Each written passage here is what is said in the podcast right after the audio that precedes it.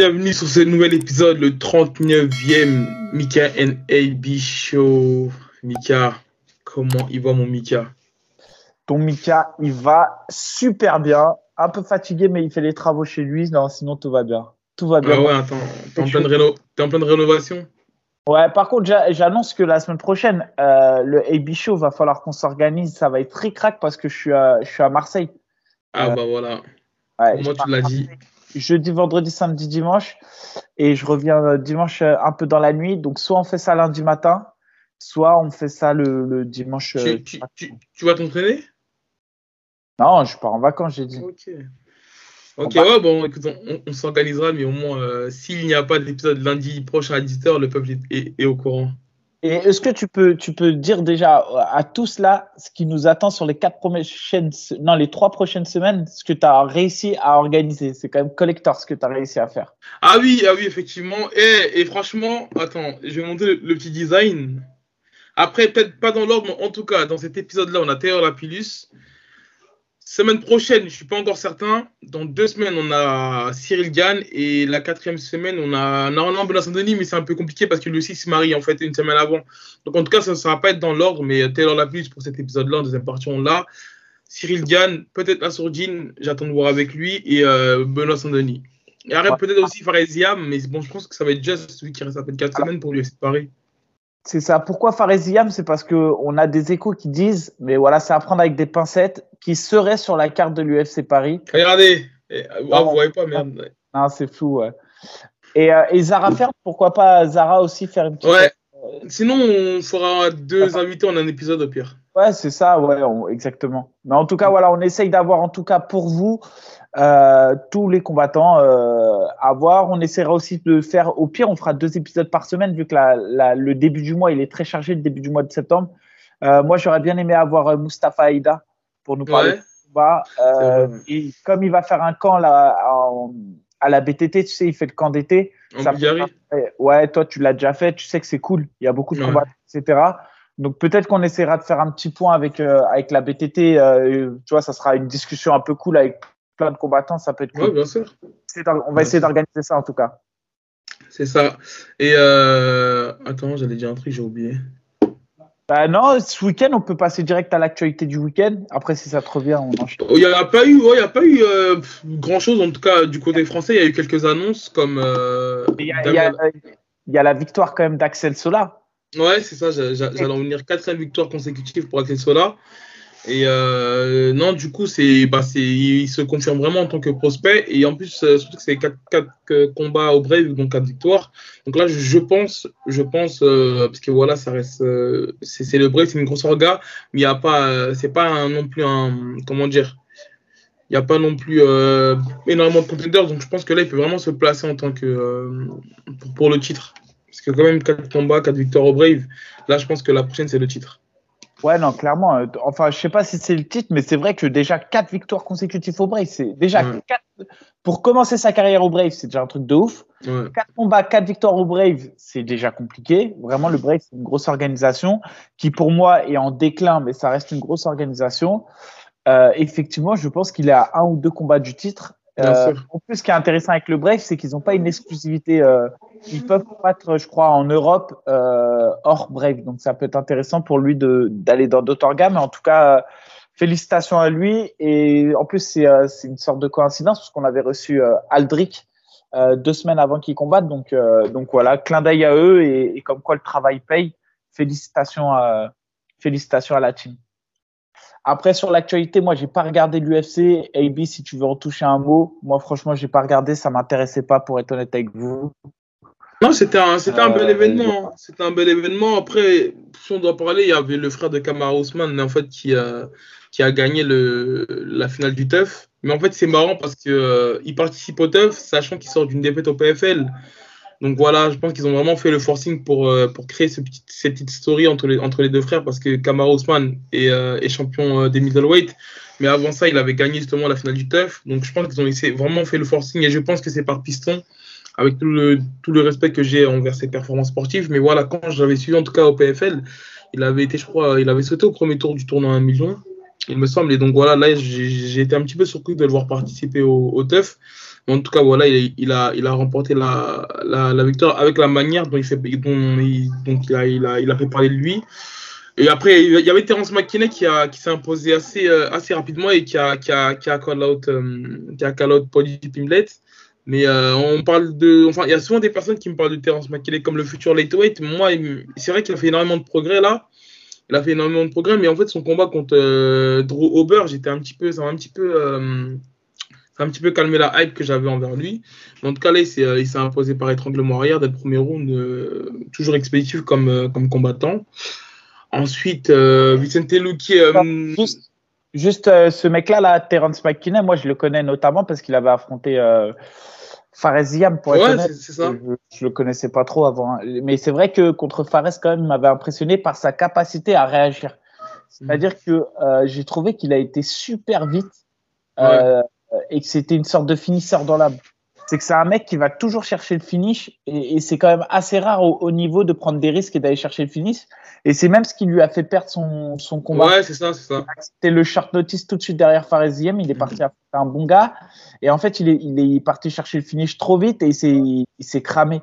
Mais euh, j'aime bien ça, cette mentale d'aller vraiment chercher le finish et de d'aborder les combats dans une optique de le finaliser. Voilà, c'était juste. Voilà, c'est ça, c'est ça. Et après aussi, il y avait, enfin, ce qui est bien, c'est que ça fait un, petit peu avancer la catégorie des polos. Il y avait euh, Augusto Sakai contre Sergei Spivak.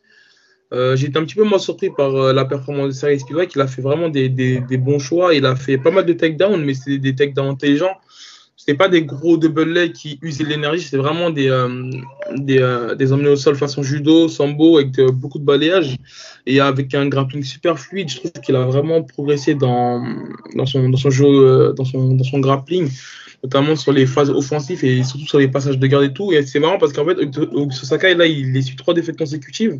Et en fait, à un moment donné, ça pourrait aller lui comme le futur prospect des, des poids lourds. Donc euh, il y a eu ça. Après, j'ai pas tout, euh, j'ai pas pu tout voir pour être honnête parce que voilà, 6 heures du matin, je suis, je suis en prépa. Moi, je suis carré comme l'axe, je me couche tôt et tout. Donc euh, voilà pour faire un petit récap après. Mais, moi, Spivak, c'est quand même, je te jure, quand, quand je et c'est là que je me dis vraiment la, la KT des poids lourds, c'est quand même pas c'est quand même pas la caté la plus ouf euh, de l'UFC mm. parce que quand tu vois le nombre de victoires qu'il a à l'UFC, il, a euh, là je, je, comptais son nombre de victoires à l'UFC, c'est énorme. Il a, 5-6, je pense. Hein. Il a 6 victoires, 3 défaites. Et mm. ces 3 défaites, c'est contre Tibura, Aspinal et, euh, et Weltaris. Et donc, il est quand même 6 victoires. Il signe des victoires sur Olenik, sur Greg, euh, Greg mm. Hardy, Auguste Sakai. Mais je te jure, ce gars-là, je, je lui trouve rien. Vraiment. Bah, Mika, en fait, euh, bah, il est arrivé tôt à l'UFC, il arrive peut-être à 23-24 ans. Mais là, en fait, moi, j'ai été vraiment vachement surpris parce que même déjà, déjà euh, physiquement parlant, il, il commence à avoir une petite métamorphose. Et là, il impose vraiment son style parce que euh, de base, c'est un judoka sans beau style, me semble, tu vois. Et puis même au niveau du striking, c'était un petit peu brouillon. Là, je l'ai vu, il a fait un super travail de jab. Et il a vraiment mixé, on va dire, son, euh, son style, on va dire. Il a vraiment mixé son style au MMA. Et là, je pense qu'il commence à, à avoir l'expérience requise et à avoir, on va dire, les, et avoir les, les, les armes, on va dire, euh, les armes qui, lui manquaient. Enfin, je pense que son problème, c'était plutôt le, fait qu'il n'arrivait pas à trouver son style. Et là, je trouve que vraiment qu'il s'est bien trouvé. Il a été agressif, il a bien boxé en ligne, il a un bon travail de jab. Et il a réussi, on va dire, à mixer son, son sambo judo au MMA. Donc là, je trouve que, en tout cas, il, pourrait être, euh, ça pourrait être un, petit bourbier, je pense. Parce que surtout qu'on disait qu'il n'y avait pas beaucoup de lutteurs chez les poids lourds. Là, lui, on peut quand même le, mettre dans la case des lutteurs, même si c'est pas un, pur lutteur olympique ou universitaire. Mais euh, en tout cas, je pense qu'il pourra faire parler de lui euh, dans le futur. Ouais, j'y crois pas trop, mais peut-être. Mais j'y crois vraiment pas. En tout cas, ouais, on va pas trop s'étaler sur l'actualité internationale parce que là, on a un gros épisode, on reçoit Taylor la plus. Donc, euh, Attends, il y a juste le PFL, je voulais revenir dessus. ah, effectivement. Ouais, j'ai regardé le PFL avec les tournois à 1 million de dollars. Il y a un gars qui m'a impressionné, je sais pas si tu le connaissais, moi je vais être honnête avec vous, je ne le connaissais absolument pas. C'est un gars qui s'est qualifié pour le, le tournoi, je crois, c'est en plus de 93 ou moins de 93, pardon. Il s'appelle Rob Wilkinson. Et en fait, c'est un gars qui a 16-2 et il avait combattu déjà à l'UFC. Et en fait, ah il s'est fait de l'UFC après deux défaites contre Adesanya et, euh, et Bayo Durzada.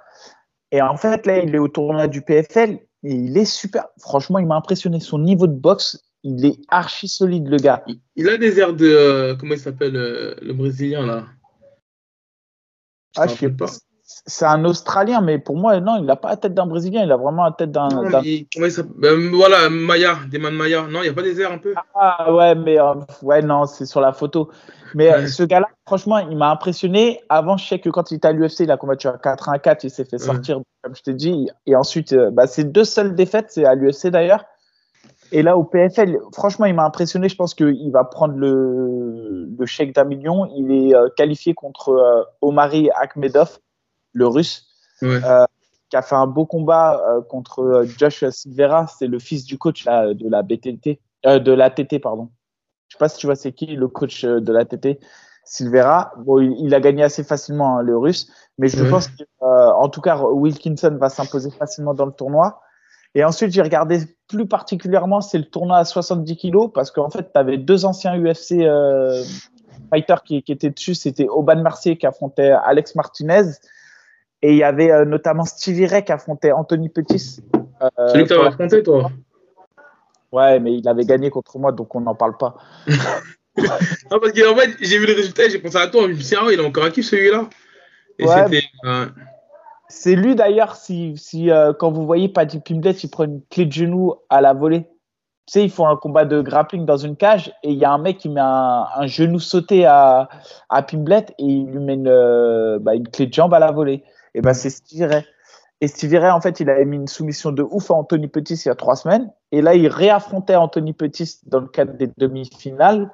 Et euh, il s'est imposé, franchement, il s'est imposé assez facilement dans l'ensemble. Euh, et, du coup, il est en finale contre euh, Olivier Auban Marseille, qui lui aussi est un vétéran UFC. Et, en fait, ce que je me dis, c'est que les gars, c'est des gars, donc du coup, s'ils sont partis de l'UFC, c'est qu'ils n'avaient pas le niveau euh, des 70 pour aller chercher la ceinture, sinon ils y seraient encore. Et aujourd'hui, tu vois des gars comme ça qui, qui, font un tournoi à un million de dollars. Et il y a un mec qui disait si je gagne le tournoi à un million de dollars, j'ai touché plus en un combat que sur mes, je crois, 14 combats à l'UFC. C'est ouf. Hein. C'est incroyable. C'est incroyable. Et donc, et donc, en fait, je me dis qu'à un moment donné, à un certain moment dans, dans sa carrière, une fois qu'on est allé à l'UFC et si on se rend compte qu'effectivement, on peut pas aller chercher la ceinture, euh, pourquoi rester à l'UFC Est-ce que c'est pas mieux euh, de, de, partir ailleurs, tu vois? C'est vrai, mais c'est pour cela qu'en fait aussi dans le cas contraire, je me dis lorsqu'on a l'occasion d'aller à l'UFC, autant y aller parce que quoi qu'il en soit, même si tu sors de l'UFC, bah, tu pourras retourner d'où tu viens. Ouais, ouais, non, mais après, sachant que le PFL, c'est un gros niveau, moi, c'est ah, ça. Ah non, le, le PFL, c'est. Bah, la preuve, euh, le frère de Kamar Ousmane qui a, qui a justement signé là à l'UFC, bah, il avait perdu au PFL, tu vois. Non, mais là, moi, ce que je remarque quand même, c'est que dans le PFL, sur les deux finales qu'il y a, euh, tu as trois vétérans UFC. c'est ça qui est ouf donc c'est quand même que euh, on, et non les quatre d'ailleurs parce que même le russe il, s'est fait jarter de l'UFC même le russe il est à l'UFC il est parti de l'UFC donc tu vois sur les deux finales que te propose le PFL t'as quatre anciens UFC fighters euh, je crois que je crois que ça veut aussi dire que euh, le, le, niveau le plus dur au monde est quand même à l'UFC. Non, bien sûr, ça c'est indéniable. Après, par contre, dans certaines catégories, j'ai l'impression qu'au PFL, ça rivalise euh, beaucoup hein, les, les, poids lourds. Chez les féminines, je trouve chez les féminines et en poids lourd, c'est vrai que ça permettrait de ramener ramener un second souffle à l'UFC. Mais par contre, à l'UFC, pour moi, le, le top 3 est quand même meilleur que le que comment dirais-je que, l'ensemble du roster du PFL. Mm-hmm. Et après, je suis assez d'accord, c'est dans les poids légers ou NFC où euh, il va y avoir peut-être euh, des gars qui peuvent battre les, les champions actuels euh, de l'UFC. C'est ça. On peut passer à la suite, Mika, je pense. C'est bon, on passe à, notre invité de marque et petite dédicace au à mon prodige. voilà, tu sais c'est qui? Saladin Parnas. Mais en fait, moi, quand je voyais SP, je pensais que c'était Saladin Parnas. Attends. Non? Ah, peut-être que c'est ça. Hein. Bah, je pensais. Je, je pensais. Baisse-toi un petit peu. Ouais, on le voit. On le voit. Saladine. Saladine, si tu vois cette, euh, cette émission, j'attends mon t-shirt. En plus, ils sont pas mal et euh, je commande XXL. Ok? Ouais, il taille grand. Il taille grand. Il taille grand.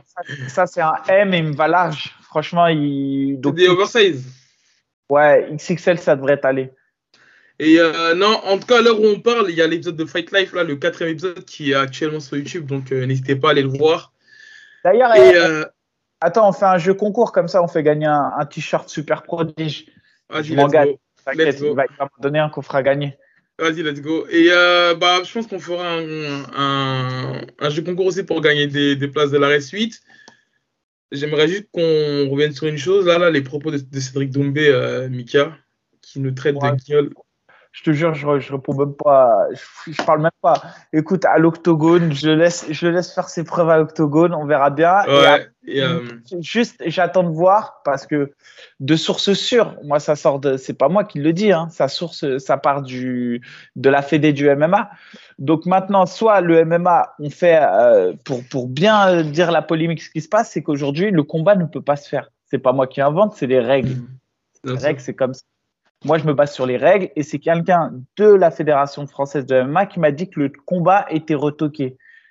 Maintenant, si le combat se fait, sachez que ça peut se faire, comme je l'ai dit, mais ça veut dire qu'il s'est fait à une seule condition, c'est que la FMMAF ait modifié son règlement. Point. Mm-hmm. Sinon, le combat sur la base réglementaire actuelle de la Fédération française de MMA, le combat ne peut pas se faire. Là, j'invite n'importe qui de la fédération à venir, que ce soit Johnny. Bah, de toute manière, on, en a parlé avec euh, Christophe Chapi. Voilà, non, mais c'est et surtout que moi, j'avais déjà posé la question à, Johnny Fraché pour des, des, compétiteurs qui venaient d'autres disciplines avec des palmarès pro, etc. Sur le sol français, je parle bien sur le sol français, ce combat-là ne peut pas se faire, à moins qu'ils aient modifié ou qu'ils modifient le règlement. Maintenant, ça m'étonnerait qu'une fédération modifie son règlement pour, euh, pour, je dirais, une organisation, mais c'est possible. L'UFC, euh, c'est l'UFC, et donc c'est possible. Maintenant, j'attends de voir. Ça Après, je donne même pas de, de, poids ou pas de poids. Euh, je laisse là, c'est ça, c'est les réseaux, c'est pas Moi, je m'en fous. Moi, je sors les informations et le reste, c'est le reste. Non, bien sûr, c'est surtout qu'on on, ne sort pas d'un tox. Et puis, comme Michael a dit, c'était aussi. on s'appuie aussi sur la fédération, sur les règles de la fédération pour pouvoir dire ça en toute sérénité, on va dire. Et, la, L'information même sort de la fédération.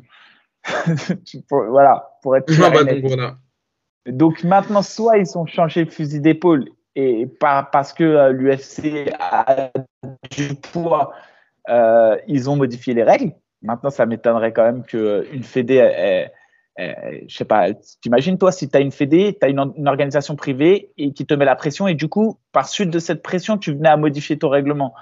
Ça me paraît bizarre. Mm. Maintenant, c'est possible. Tout est possible.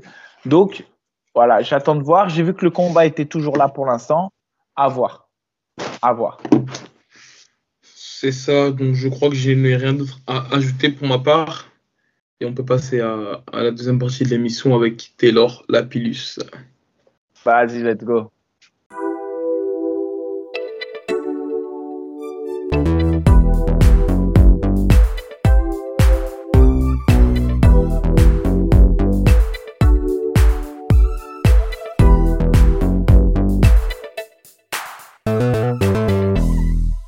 Taylor, moi je combats plus à l'UFC. moi je combats pas encore à l'UFC. Taylor, on est connecté, regarde. Pepsi Max. Toi-même, tu sais, pour les régimes, c'est la base. C'est la base, gros. Donc à zéro, les gars. Tu ouais, non, machin. Non, Pepsi, c'est meilleur, frère. Pepsi Max, c'est la base, gros, pour les régimes. bon, comme on vous l'a annoncé en deuxième partie, on reçoit Taylor Lapillus qui fait son grand retour à l'UFC Paris. Bienvenue, Taylor, et merci d'avoir accepté l'invitation. Salut les gars, bah, écoute, euh, moi je, relève avec plaisir. Ça fait un moment que je vous vois à la télé, que je kiffe et tout, que je vous vois de loin, que je vous vois inviter un peu de tout le MMA game et que bah, on m'invite pas, donc je comprenais pas jusque là, mais euh, voilà. C'est extrêmement faux ce qu'il dit. Hein. À plusieurs reprises, à plusieurs reprises, j'ai essayé de l'inviter, mais mon monsieur n'a pas le temps. J'ai fini par penser que euh, Mika m'en voulait. Euh, que toi aussi, Boulox, pourtant on se voit assez souvent, Boulox, Mika, on échange assez souvent aussi. Euh, mais voilà, quoi, je me suis dit, vous m'en voulez, les gars, donc, mais bon, j'accepte. Nous, c'est juste parce que tu as l'UFC hein, que tu es là, sinon c'est mort, on t'aurait pas pris. ah, non, c'est faux. Non, non, c'est faux, c'est faux. c'est faux. tranquille, je, je, comprends votre, votre concept, hein, les gars. il, y a eu tellement, il y a eu tellement d'actualités que. mais bon, c'est vrai que c'est le bon moment de te recevoir, en tout cas puisque tu, mm. tu fais ton retour à l'UFC après 6 ans, Taylor. Après 6 ans, et il s'en est passé des choses. Hein extrêmement mérité en plus. Là, pour le coup. C'est, c'est, s'en est, passé. Et, écoute, ouais, ouais, 6 ans pile. Donc, de mon dernier combat à l'UFC. voilà, de, de la satisfaction, forcément et euh, de la joie. Et puis après, euh, bon, on se dit, bah, il était temps, tu vois, aussi un petit peu, forcément. Je vais être honnête, tu vois, tu te dis un petit peu, euh, il était temps. Et je me dis aussi que si j'avais pas signé là pour l'UFC Paris, voilà, on aurait, on aurait trouvé des plans B. Ah, ceux qui connaissent pas, c'est depuis l'UFC, c'est 8 combats, 7 victoires, une défaite, 3 ceintures, 4 ceintures, 2 OFC, ouais une euh, OTKO et une ORS. Gros palmarès, archi mérité. Euh, la signature à, comment dirais-je, à 61 kilos, de loin le meilleur 61 de France. Euh, derrière, ça pousse un peu, mais, mais c'est encore, encore jeune. archi, archi mérité. Moi, je le dis depuis longtemps. L'UFC Paris, du coup, bah, ça arrive. Tu as signé là tardivement. L'air de rien, c'est pas non plus la, en vrai, de vrai, ils t'ont pas euh, Ça fait longtemps maintenant que tu es prévenu, mais c'est quand même pas dans des conditions idéales. C'est ça que j'arrive pas à comprendre. Moi, c'est comment ça se fait que même avec le, le, on va dire le palmarès que tu as, et même là-bas, en plus les performances que tu as fait là-bas, parce qu'il faut pas oublier quand même ces quatre mmh. à trois victoires, une défaite, c'est comment ça se fait qu'ils t'ont pas prévenu au moins 4-5 mois à l'avance, tu vois, de façon à vraiment pouvoir planifier euh, un, un, un camp d'entraînement, même si là tu l'as planifié, ton camp d'entraînement, j'en doute pas, mais peut-être que tu devais partir en vacances, tu as dû annuler tes vacances, je sais pas. Comment tu as géré Écoute, euh, moi je t'avoue, quand j'ai vu l'UFC Paris, euh, je me suis planifié sur l'UFC Paris. Quoi. Il y avait, il y avait, euh, on avait eu des discussions déjà auparavant. J'avais déjà failli signer deux fois à l'UFC avant ça. c'est vrai que quand on a annoncé l'UFC Paris le 3 septembre, bah, machinalement, je me suis, je me suis organisé pour être, enfin, dans ma tête, en tout cas, j'étais sur la carte. Après, il y a dans ta tête, tu es sur la carte et il y a je suis sur la carte. Et c'est vrai qu'entre les deux, même si je me suis dit je vais être sur la carte, bah, le temps où ça a été vraiment réel, il y a eu un, laps de temps quand même assez long, tu vois. Globalement, j'étais déjà dans ma tête, j'étais sur la carte bah, ça a payé puisque tu l'es. Euh, après, comment tu as pris la nouvelle du coup et comment, c'est quoi la différence entre ta première signature à l'UFC et, là maintenant? Qu'est-ce qui a changé euh, entre guillemets dans ta manière d'aborder la chose? Je pense que la première fois, il y avait une espèce de forme euh, d'insouciance. J'avais 22 ans, j'étais à ce moment-là le plus jeune français à avoir signé à l'UFC. il y avait donc il y avait surtout beaucoup d'insouciance et beaucoup de finalement, bah, on ne sait pas vraiment ce que c'est l'UFC.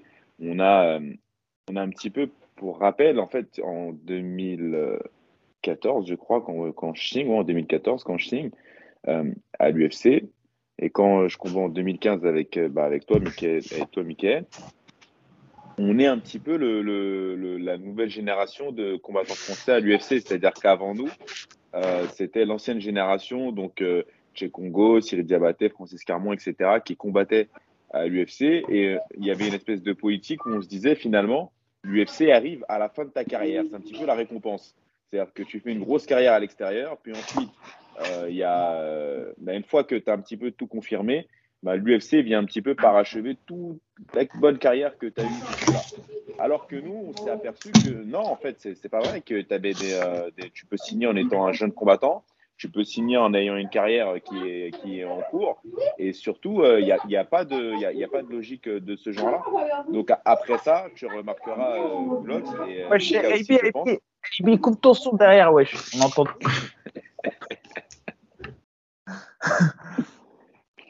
Donc après euh, ces signatures-là, bah, pour la petite histoire, il y a plein de gens qui se sont mis à parler du UFC. C'est-à-dire que tout le monde disait bah, je vais signer à l'UFC, je vais signer à l'UFC je fais trois combats et je signe à l'UFC, je fais quatre combats et je signe à l'UFC. Donc on a un petit peu finalement, euh, je dirais, euh, alors j'ai pas d'autres termes en tête, donc je vais utiliser celui-ci, mais vulgariser un petit peu le fait de signer à l'UFC pour un combattant français, ce qui était un petit peu euh, jusque-là euh, de l'ordre de l'exceptionnel, voire de l'extraordinaire. Voilà. Ouais, surtout, je rajoute En fait, c'est surtout que c'était impossible pour quelqu'un qui a évolué dans une team française. C'est-à-dire que c'était possible pour les combattants, comme tu le dis, qui avaient déjà une carrière euh, dans un sport ou dans une discipline, c'était une sorte de, récompense. Ou alors des expats, comme euh, Carmon qui était chez GSP ou euh, euh, je pense à, Nordin Taleb euh, ou je sais plus qui, euh, qui, qui combattait en fait dans des salles, euh, des gyms des US avec des managers US. Ça n'existait pas pour un Français qui avait combattu au 100% fight d'aller à l'UFC, c'était genre impensable. Et là, aujourd'hui, c'est ce que je l'ai déjà dit. À chaque fois, on dit, ouais, c'est un peu hautain ou autre, mais c'est une réalité. C'est que en signant cette double signature, a fait qu'ils se sont dit, ah ouais, ça veut dire on peut tous y aller, entre guillemets. Tout le monde a commencé à vraiment dire et afficher ses objectifs. Avant, personne ne disait. Dans le monde du MMA, personne ne disait à l'époque, ouais, j'ai envie d'aller signer à l'UFC plus tard. Maintenant, c'est quelque chose, chaque interview d'un mec euh, qui, qui, sort un peu du lot, il le dit clairement. Sans... Mais même un mec qui a deux combats, trois combats, maintenant ils vont parler du UFC, ça va choquer personne. Donc euh, ce que je veux dire, c'est que, euh, et c'est normal, on, on, est l'objectif de chaque sport, c'est de toucher le, le, sommet de, ton art. Nous, en l'occurrence, le sommet, c'est l'UFC. Ben moi, je suis pas choqué qu'un mec qui commence le MMA, qui a 2-0, 3-0, parle du UFC. C'est-à-dire qu'on va souvent dire ouais, mais non, c'est trop tôt. Bien sûr que c'est trop tôt, le mec a trois combats. Mais ce que je veux dire, c'est que pourquoi on devrait être choqué d'un jeune qui commence le MMA en disant bah moi, mon objectif, c'est de signer à l'UFC. Bah, Aujourd'hui, c'est totalement normal et on est OK avec ça. il y a quelques années, c'était pas aussi normal, c'était pas aussi fluide. Si tu disais euh, je vais signer à l'UFC et qu'effectivement, comme disait Mika, tu étais dans la situation euh, d'un combattant français qui a évolué jusque-là en France, on me prenait pour un dingue, clairement. On prenait euh, pour un, on se disait, mais n'importe quoi en fait. Mais t'es là, moi, une question justement, à ce moment-là, lorsque tu te fais que l'UFC en 2016, est-ce que ton but c'est de, de reprendre quelques victoires et, d'y aller ou à ce moment-là, est-ce que tu te prends, on va dire, un, un coup au moral? Parce que euh, voilà, t'es es, es au Graal et tu te retrouves d'un coup coupé alors que tu avais trois victoires pour une défaite, c'est plus que positif. Il se passe quoi à ce moment-là dans ta tête? Bah, moral forcément. Euh, moral forcément. J'étais encore un jeune combattant. Je suis toujours jeune, hein, d'ailleurs. j'étais un jeune combattant à, ce moment-là. Ce qu'il faut savoir, c'est que euh, on avait des discussions pour pouvoir euh, avoir un, combat. Donc, il n'y avait pas trop de doute sur le fait de signer un contrat. Euh, et puis, en fait, la fin d'année arrive. Et là, en gros, j'apprends que bon, bah voilà, il y a un certain nombre de combattants qui étaient euh, avec des contrats qui étaient sur la fin. Et donc, euh, bah, ils ont pas signé un certain nombre de combattants dont je fais partie. Sachant que, euh, bah, du coup, qui dit combat UFC, qui dit ne plus, ne plus être combattant UFC, en même temps, bah, forcément, tu es plus sponsorisé par Reebok. Parce qu'à ce moment-là, j'étais combattant UFC et également sponsorisé par Reebok. Donc, en fait, si tu veux, quand l'UFC on nous annonce entre guillemets qu'on va pas euh, re-signer, va pas que le contrat sera, sera pas reconduit, bah, peut-être la même semaine, il y a Reebok euh, qui, qui, qui, saute à, qui saute à bord, quoi, tu vois, qui dit euh, bah écoute, nous aussi on peut plus suivre. Donc, quand tu es un jeune fighter et que tu perds ton, ton principal emploi, bon, donc l'UFC et ton principal sponsor, Reebok, faut être solide. Euh, faut être solide mentalement parce que bah, forcément, euh, c'est de l'injustice, euh, c'est pas normal, c'est tout ce que tu veux, mais en attendant, c'est là, c'est, ça s'est produit et c'est le cas. Donc, euh, il faut pouvoir digérer la pilule, réfléchir à ce que tu vas faire derrière et puis bah, essayer de rebondir au mieux. Donc, c'est ce qu'on a, ce qu'on essaie de faire. J'imagine que ça, ça t'a paru, paru, quand même long, non? Parce que lorsque tu prends la saison du TKO, tu as Cyril aussi qui, euh, qui, qui s'empare de la ceinture et qui signe derrière à l'UFC. Mais toi, on voit qu'il n'y a toujours pas de nouvelles. Donc, euh... Et en plus de ça, après, euh, non, je crois que c'est avant l'arrêt, il y a eu aussi une, une, rumeur qui disait que tu devais signer à l'UFC avant d'affronter Wilson Ray, c'est ça? Tu peux nous en dire un, peu, un, petit peu plus là-dessus? Bah, C'est pas une rumeur, c'est-à-dire que ouais, l'UFC, on fait une proposition. Ouais. Euh, ils ont fait une proposition en disant euh, que voilà, avec une, proposition, avec un combattant, une date, etc. Et euh, ce qui s'est passé, c'est qu'ils ont dit en gros, voilà, nous on aimerait que Taylor fasse le, le, combat. Et moi, ce que j'ai dit à ce moment-là à Fernand, c'est que bah, en fait, je préférais faire mon main event à Arès, quoi parce que pour, plusieurs raisons. Et, en fait, je me suis dit, moi, j'attends déjà de, l'UFC depuis un moment, clairement. Maintenant, euh, j'ai attendu sans attendre. C'est-à-dire que, est-ce que l'UFC a toujours été dans un coin de ma tête? Oui. Maintenant, est-ce que j'étais euh, omnibulé sur l'UFC Non. C'est-à-dire que, quand même, j'essaie de continuer à, évoluer, à être dans des bonnes organisations, à affronter des bons combattants. C'est ce que j'ai essayé de faire euh, en allant euh, au TKO, par exemple. C'était une bonne organisation. Donc, je me suis dit, voilà, je vais, me poser là-bas, je, vais, faire ce que j'ai à faire et c'est ce que j'ai fait. Maintenant, l'UFC est toujours resté dans un coin de ma tête, mais j'étais pas euh, en mode euh, il faut que je signe à l'UFC à tout prix, euh, à me gratter les, veines pour aller à l'UFC. On n'en était pas là non plus. Et puis, ce que j'ai dit, moi, à ce moment-là, c'est j'attends déjà depuis un moment. ils m'ont fait une proposition sérieuse juste avant Arès, avec un contrat, etc. Et juste avant ça, en octobre, ils m'avaient fait encore une proposition pour pouvoir signer. Là, ça n'avait pas pu avoir, ça pas pu Mais c'était une histoire de visa. C'était que des short notices à ce moment-là.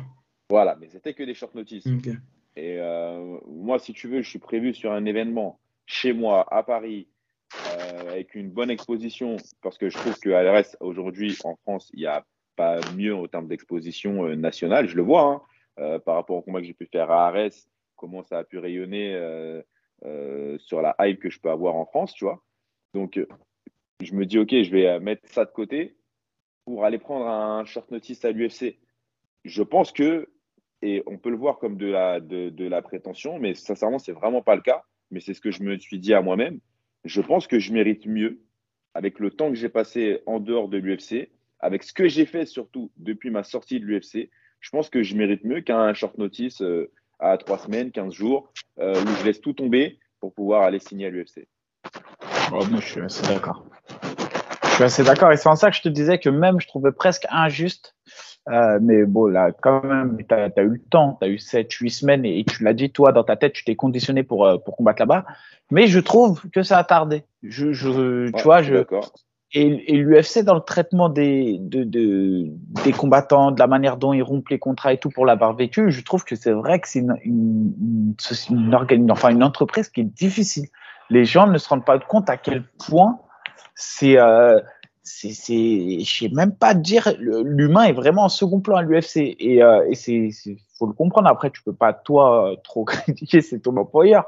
Mais c'est vrai que c'est une société qui enfin c'est une entreprise qui est dure qui, qui broie les gens enfin qui broie les fighters euh, pour pour ceux qui sont pas excellents parce que c'est toujours pareil il faut bien comprendre que euh, le, tout le monde n'est pas connard à l'UFC tout le monde n'a pas le même poids à l'UFC et tout le monde ne, ne euh, quand il dit quelque chose, n'a pas le même euh, écho à l'UFC. Quand vous refusez un combat, un combat à l'UFC et que, euh, je sais pas, admettons, vous leur rendez pas service, ça leur casse les pieds, ils sont très capables de vous mettre 6 mois, 8 mois sur le côté en disant bah, bon bah. En fait, nous, quand on dit non, Sean Shelby, qui est le matchmaker de l'UFC, dans ma catégorie, il n'a pas kiffé. Hein. C'est-à-dire que suite à ça, ce qui s'est passé, c'est que il n'était pas trop je ne vais pas euh, employer le terme euh, boudé parce que bon, voilà.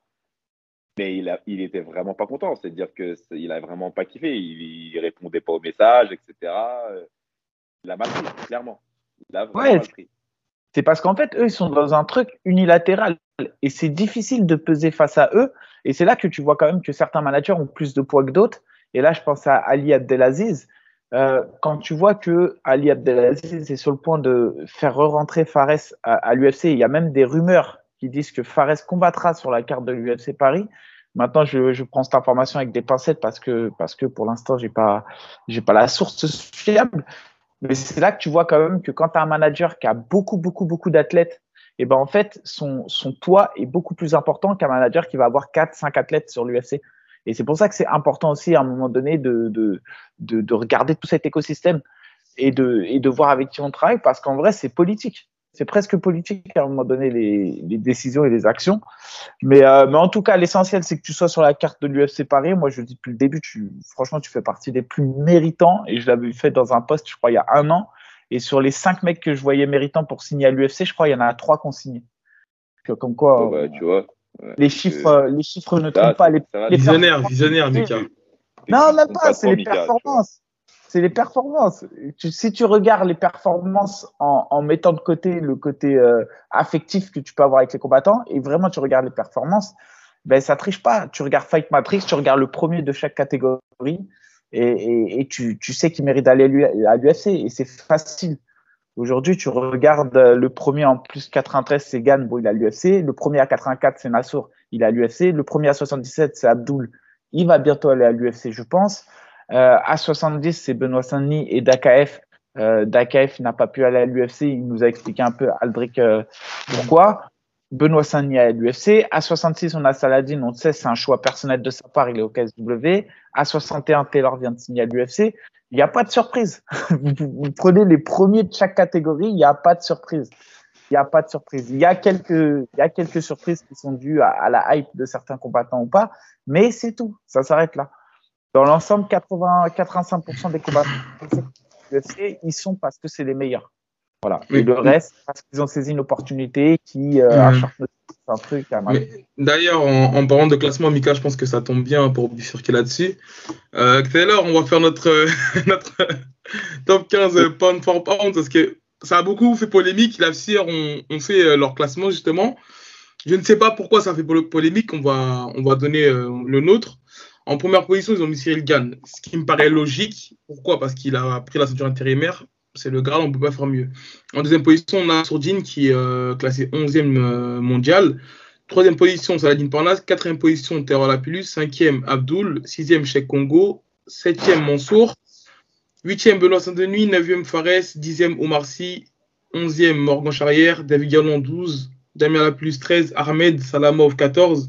Et Jati Melan en 15e position. Et apparemment, ça a fait un petit peu polémique. Il y en a beaucoup qui ont qui ont manifesté leur mécontentement. D'ailleurs, euh, je ne sais pas très bien. Déjà, est-ce que le ranking, euh, c'est un ranking qui est purement, qui est purement masculin déjà, a priori. Ouais. moi, j'ai mis Manon. Tu vois, moi j'ai mis Manon. Et après, moi j'aurais mis, euh, Manon. Aujourd'hui, malheureusement, le, le, MMA féminin, il n'est pas encore aussi dense que le MMA masculin. Donc je pense qu'on aurait pu mélanger les deux et se dire, ok, à la fin de par tu vois, il n'y a pas tant de fixa au final qui performent vraiment à très haut niveau. Et pour le coup, euh, Manon, pour moi, c'est de la graine de championne. C'est-à-dire que je, pense vraiment qu'elle va mettre la main sur la ceinture euh, euh, de, de, l'UFC dans sa catégorie. Donc, je l'aurais mis, je l'aurais mis en, en, deuxième ou troisième position. Je, alors, Cyril. En tout cas, elle a sa place dans le top 5, en tout cas. Voilà, et pour moi, elle est dans le top 5. Euh, maintenant, là où je suis d'accord, c'est Cyril, euh, numéro 1, parce que bah, titre intérimaire, pour le moment, c'était jamais arrivé. Voilà, on s'était jamais arrivé euh, on est un titre intérimaire, même un combat pour le titre. C'est-à-dire que bah, par Francis, il me semble pas qu'on ait déjà eu un Français qui fasse un combat pour un titre. Tu vois? Donc, j'ai envie de te dire, voilà, Cyril numéro 1, ça, il n'y a pas trop de débat là-dessus. Après, Nassour, ce qu'il fait dans sa division, c'est incroyable. Euh, ce que Manon fait dans la sienne aussi, c'est incroyable. Donc, euh, je sais pas, je mettrais, j'aurais un doute sur 2-3. Et après, le reste, euh, je suis plus. Enfin, je, c'est compliqué. C'est au niveau de la sensibilité de chacun, au niveau de l'activité de, chacun. Et, en réalité, ces groupes-là, on se rend compte que c'est plus un, concours d'ego qu'autre chose. C'est-à-dire que globalement, euh, bah, certains fighters vont pas être euh, contents de pas être sur, euh, de pas être dans le, dans le top. Moi, ce que j'ai envie de dire, c'est que, alors du coup, vous parlez du, du, du, du top 15, la sueur. la sueur a déjà fait des trucs où moi, j'étais pas dedans, tu vois. C'est-à-dire qu'ils ont déjà fait des affiches où ils disent le MMA l'année prochaine, le MMA français l'année prochaine, des affiches où bah moi je suis pas dessus. Tu vois ce que je veux dire? Et je me suis pas offusqué pour autant. C'est-à-dire que je pense qu'il y a un moment où, euh, si tu fais ce qu'il faut, on parlera de toi quoi qu'il arrive. C'est-à-dire que si tu es visible, si tu as les bonnes performances, si tu as les bons combats, on parlera de toi. Je pense que vaut mieux mettre plus d'énergie euh, à gagner des combats et à faire parler de toi dans la cage plutôt que de se dire euh, je, mérite d'être à telle place, à telle, position ou telle position ou telle position, sachant que c'est de l'abstrait et surtout c'est de l'humain. C'est-à-dire que chacun décide un petit peu de dire euh, ce qu'il veut euh, à sa façon, tu vois. Donc euh, voilà, moi je suis sur ce, genre de trucs, je suis assez prudent, tu vois, et je je, crois que j'étais numéro 4 ou 5, moi, il me semble. Non, si je dis pas de bêtises. Ouais, après, bah, après, moi, je suis assez d'accord avec toi sur le fait que c'est de la sensibilité. Numéro 4, Pour moi, Voilà, donc, euh, Moi, tu vois, t'as, t'as- en tout cas, sur, sur le top euh, 10, pratiquement, pour moi, il n'y a pas trop de, d'ambiguïté. Moi, j'ai mis Cyril Gann en premier. Euh, derrière, j'ai euh, Nassour Manon et Saladin Parnas, touche-touche, entre le 2 et 3 et 4. Ensuite, j'ai mis Abdul Toa et Greg Baben, qui a été oublié, Baben, dans leur classement, alors que je trouve qu'il fait des perfs de ouf en ce moment quand même.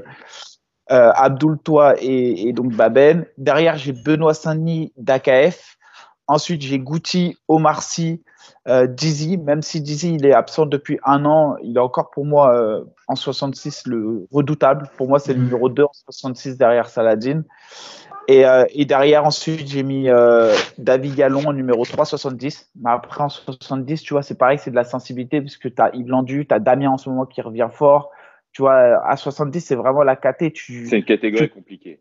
C'est-à-dire 66, elle 70, est- c'est les qui sont très durs. Elle est, euh, elle est très dense. Il y a, Il y a Mansour euh, des partout. revient. Il y a Mansour qui, euh, on sait, voilà, signé euh, au, au, au, au Bellator. Euh, donc voilà. Après, euh, c'est- Et, une fois, et attends, ouais, pour finir, sur quoi, sur on euh, juge euh, le, le, le classement. Est-ce que on- parce que aussi on peut se poser la question sur euh, l'inactivité, c'est-à-dire que est-ce qu'un combattant qui n'a pas combattu depuis un moment, on peut on peut le compter euh, dans le ranking? On sait qu'un site comme Fight Matrix, un site de, donc un site de référencement assez sérieux, à partir du moment où vous n'avez pas combattu depuis un certain nombre de temps, vous êtes plus référencé. Ça ne veut pas dire que vous êtes nul, non, ça veut juste dire que on ne peut plus se, se- se baser sur les, les- les informations qu'on a parce que ça fait un moment qu'on ne vous a pas vu dans, dans, dans, dans la cage. Donc euh, jusque-là, ça ne me choque pas. Maintenant, encore une fois, je, je rejoins euh, euh, Mika, c'est que ça dépend des, des, des règles qu'on met dans notre, dans notre classement. C'est qu'est-ce qui est pris en compte dans le classement. Et à partir de là, on se rend compte que selon les règles, chaque classement va être, va être sensiblement différent. Moi, c'est pour ça que je suis parti de Fight Matrix. hein. Moi, c'est toujours ma référence. Après, comme on sait, il y a des KT qui sont moins difficiles que d'autres. Et ensuite, tu vois, en 14e, j'ai mis Mustafa Eida derrière euh, David Gallon. Et en 15e, et tu vois, c'est là où je, je dis que c'est de la sensibilité, j'ai mis Sami Yaya. Pourquoi? Parce que c'est le numéro 1 à 58. Il est 105e mondial. Alors, effectivement, c'est une KT qui n'est pas disputée. Est-ce que le numéro 4 ou 5 des 70 mérite pas plus que le numéro 1 des 58 Tu vois, après, ça se discute. Mais en tout cas, voilà, c'est mon classement. Mais, euh, mais c'est vrai que la polémique, je la, je la comprends pas trop. Après, c'est vrai que par exemple, Ahmed, je trouve qu'il a, euh, avec tout le respect que je dois, je trouve qu'il a pas du tout sa place dans le top 15 et encore moins devant Jati Milan qui est euh, derrière lui, alors que Jati a eu la ceinture du Cage Warrior, par exemple, euh, qui avait Après, 8-1. il est, euh, il est champion du, du, du, du Ares, Tu vois, ouais, fait- mais bon, il faut voir contre qui Taylor. Je, je veux bien que tu fasses du copain, mais je te jure. Non, non, non, je- non, non, clairement non, parce que je suis assez objectif euh, sur, euh, sur euh, les, les- gens qui m'entourent, tu vois.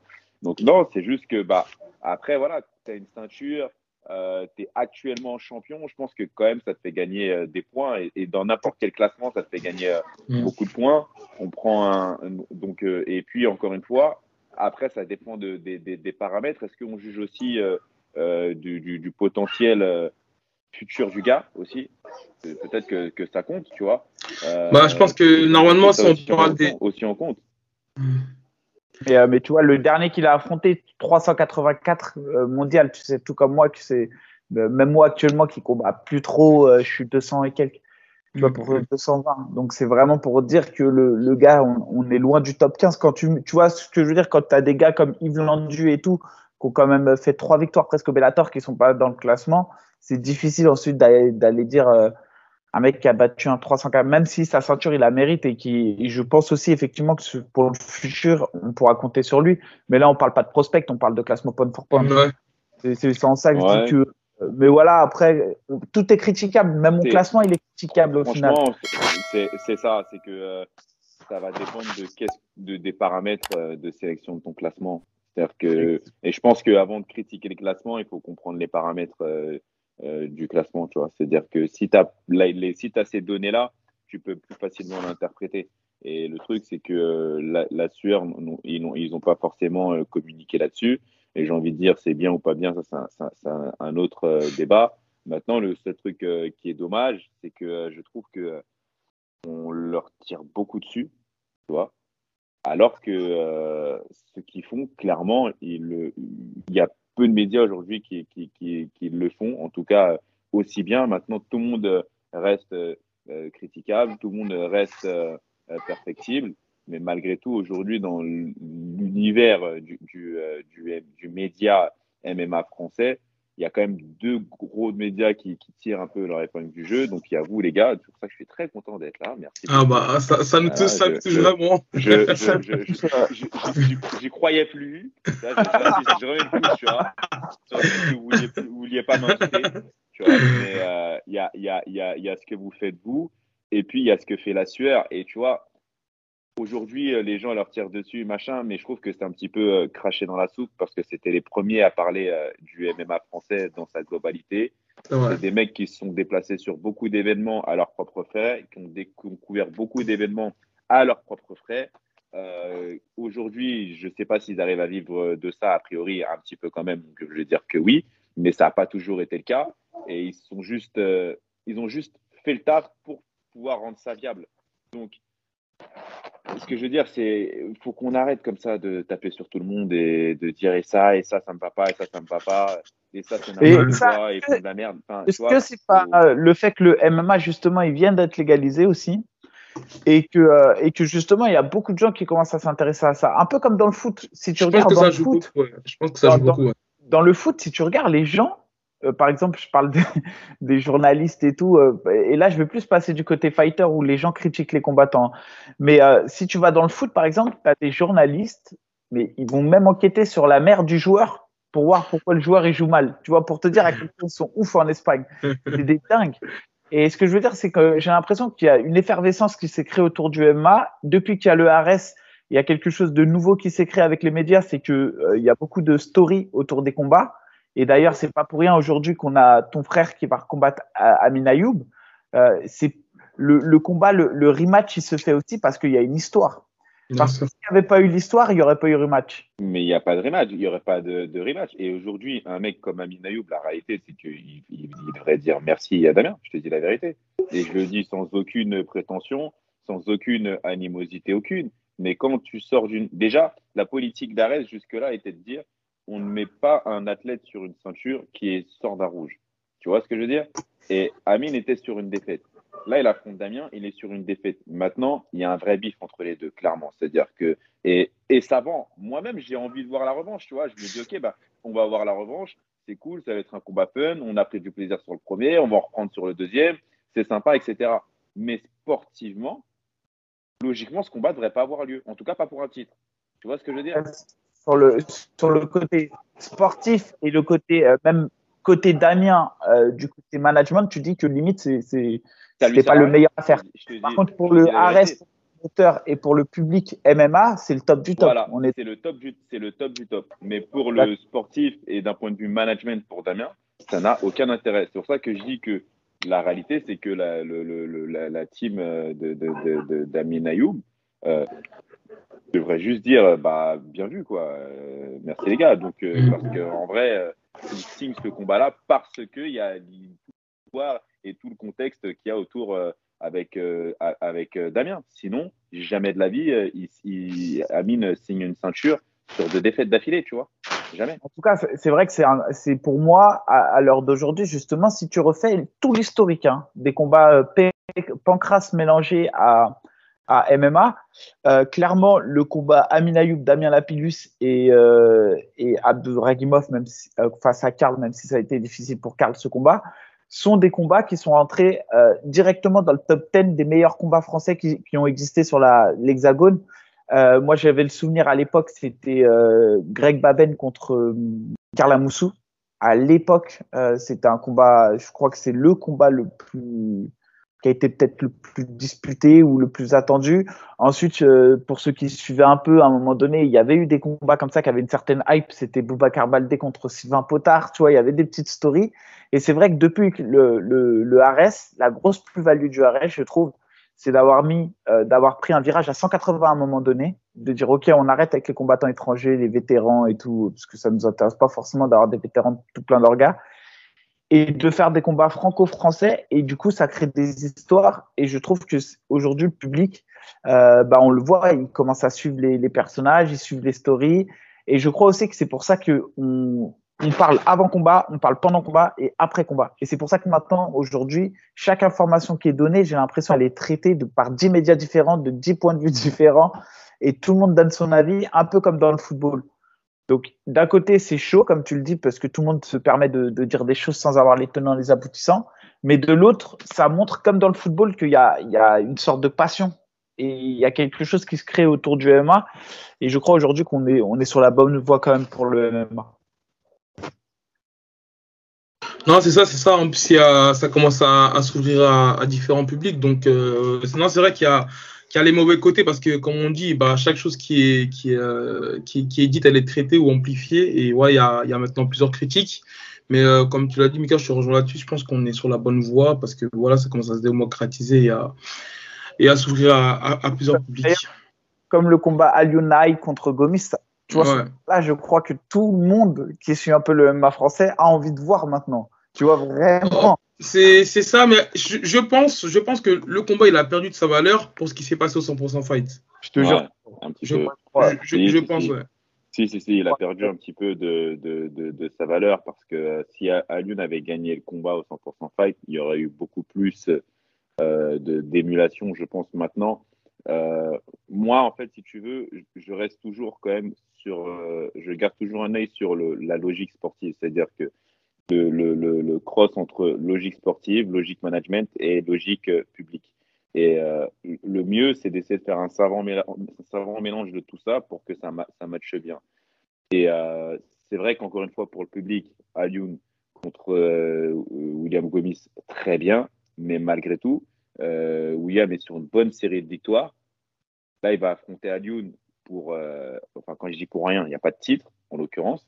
Et Lyon est quand même sur une défaite euh, en, je crois, en 30 secondes, tu vois. Donc, il se met quand même en danger, quoi qu'on en dise, William, en allant affronter Lyon aujourd'hui. De toute manière, qu'il y a eu cette défaite ou pas, pour moi, c'était le. Parce que pour moi, à 66, c'était, c'est vrai, le combat que tout le monde attendait. Et c'était presque euh, derrière, euh, c'est ce que je dis toujours, en l'absence de Morgan Charrière qui performe plus. Elias, on le voit plus trop sur le circuit. Dizzy, pareil, il s'est un peu, il s'est un peu retiré du circuit c'est vrai que euh, et Gomis, le combat, il avait plus de hype, mais c'était parce qu'il était avant l'UFC Paris et que moi, je voyais le vainqueur comme l'un, euh, peut-être, des prétendants qui allait signer sur l'UFC Paris.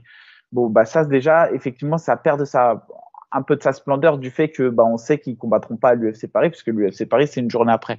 Mais par contre, pour déterminer qui est le vrai Jaguar et tout, moi, en termes de, de, et même sportivement, c'est vrai, hein, j'entends ce que tu dis du côté de Gomis, c'est un gros risque, vu qu'il affronte quelqu'un qui est sur une défaite. Mais, euh, mais pour ceux qui suivent quand même sur, sur ce qui se fait à 66 kilos, ça reste pour moi les, les deux 66 kilos les plus proactifs derrière euh, Salah. Et, euh, et ça permettra de voir qui est vraiment le 66, euh, euh, qui, le meilleur 66 derrière Salah. Actuellement. Ouais, ouais, c'est ça, c'est ça. Bon, ça va être un combat euh, compétitif en tout cas, quoi qu'il qu'il arrive. Les deux euh, sont, sont, sont, bons. Alun, c'est un, un, gars talentueux. Euh, que, donc, euh, oui, William, pareil. Que moi, j'ai hâte de voir le fight. Clairement, j'ai hâte de voir euh, le, le, fight. Je sens que ça va être un combat très intéressant. Explosif. Le 2, le 2, je serai dans ma chambre, tu vois. Je sais pas, ouais, c'est ça. Ma question, c'était ça, mais voilà, j'ai ma réponse. Euh, on sait qu'il y aura Dana White, euh, forcément, lui, euh, parce qu'il combat pas le lendemain, donc il sera, il sera présent au RS. Toi, tu combats le lendemain, mais tu te, tu te déplaces pas, tu, tu, restes focus. Je me, je me déplacerai pas, je vais rester focus. Euh, maintenant, bon, j'ai des amis qui combattent, donc forcément, je vais suivre euh, les résultats.